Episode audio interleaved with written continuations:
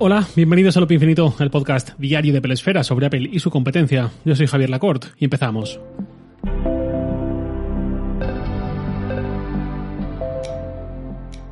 Antes de nada, un recordatorio. El 18 de noviembre, ya dentro de nada, son los premios Sataka Orange. La, gala de los premios será en los Cines Capitol, en Gran Vía, en Madrid. Por la noche estará representada por Joaquín Reyes y ahí estaremos todos los del equipo de Sataka, también gente de Peresfera, de otros medios de la casa y vosotros también podéis venir sacando vuestras entradas gratuitas previamente, nada de aparecer sin ellas. Os dejo en notas del episodio el enlace para pedirlas y si os animáis, avisadme y allí nos veremos. Sobre el tema de hoy, viene de una noticia de hace más de un mes, pero no voy a contar la noticia sin más, sino que simplemente va a ser un poco el punto de partida. Esta noticia fue publicada originalmente por el Wall Street Journal y hablaba de cómo Apple está haciendo estudios en torno a la posibilidad de que el iPhone pueda ayudar a detectar depresión, ansiedad o deterioros cognitivos simplemente por el uso que una persona hace del propio iPhone o de los datos que recoge el Apple Watch, etc. Esto se publicó el 21 de septiembre, yo justo esas semanas estuve fuera, las dos semanas posteriores, no hubo episodios, y cuando volví ya tenía que hablar del iPhone, de lanzamientos nuevos, del evento de los Mac, de un montón de cosas prioritarias. Pero quise guardarme este tema porque me parece súper interesante. No quiero tirarme el pisto, no sé si esta expresión se entiende bien fuera de España, equivaldría por si acaso a eh, no quiero que esto suene que presumo de algo que ni siquiera hice, ¿vale? Algo así. Pero os juro que sobre esto yo ya había pensado alguna vez, sobre la posibilidad de que los fabricantes de móviles puedan inferir ciertos estados emocionales a través del uso que hacemos de ellos. No pensé en patologías concretas, en una depresión o en una ansiedad, pero sí pensé que el móvil, como algo que usamos tanto y para tantas cosas, que también se ha convertido en un refugio, en cierta forma, en ciertos momentos, si los fabricantes, pongamos como ejemplo Apple, tiene tiempo de uso, por ejemplo, desde hace unos cuantos iOS, Ahí puedes ver cuántas veces has consultado el móvil a lo largo del día, cuántas veces has había tocado app y bastante detalle sobre lo que has hecho con él.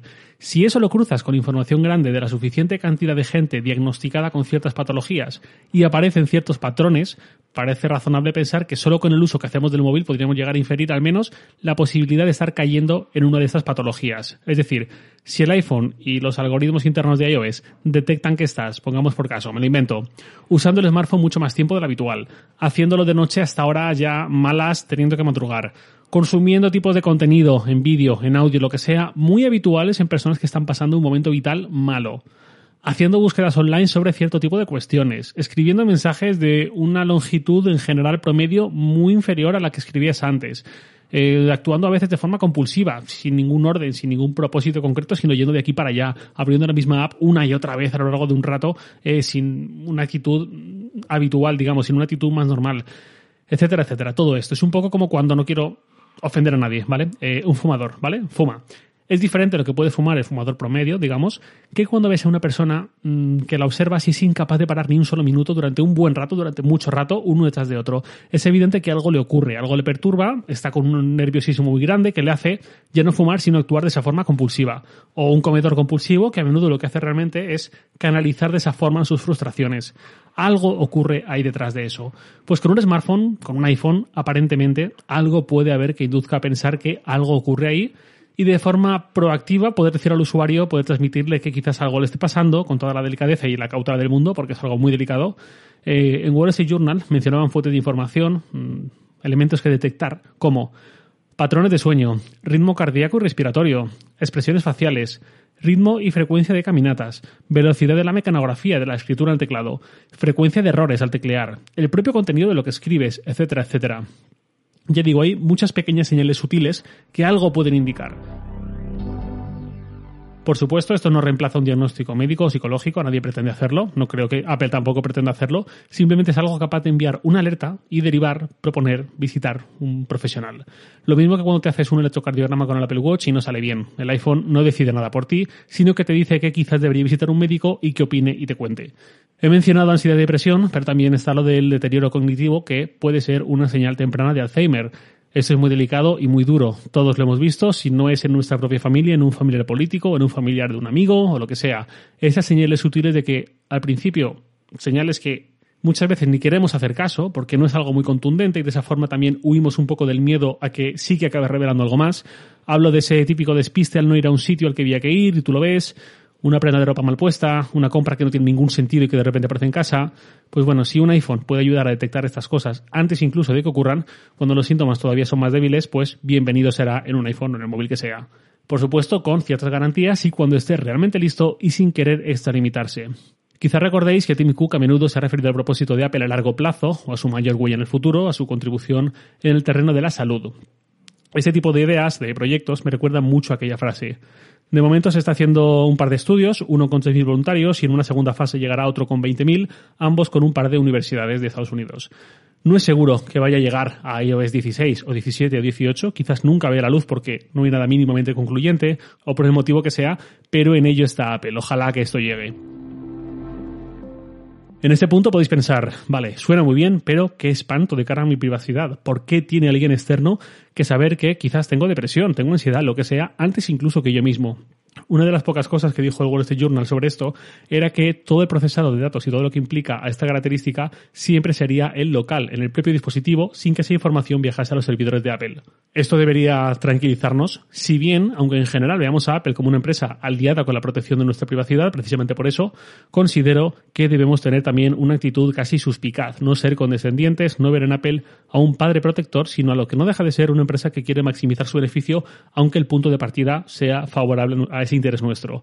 Otra cuestión es que en su momento eligiese un modelo de negocio en el que la venta de datos no entraba y circunstancialmente, gracias a Facebook, gracias a otras empresas del ramo, en estos últimos años hemos empezado a ser cada vez más conscientes de la importancia de nuestra privacidad y de combatir ciertas prácticas.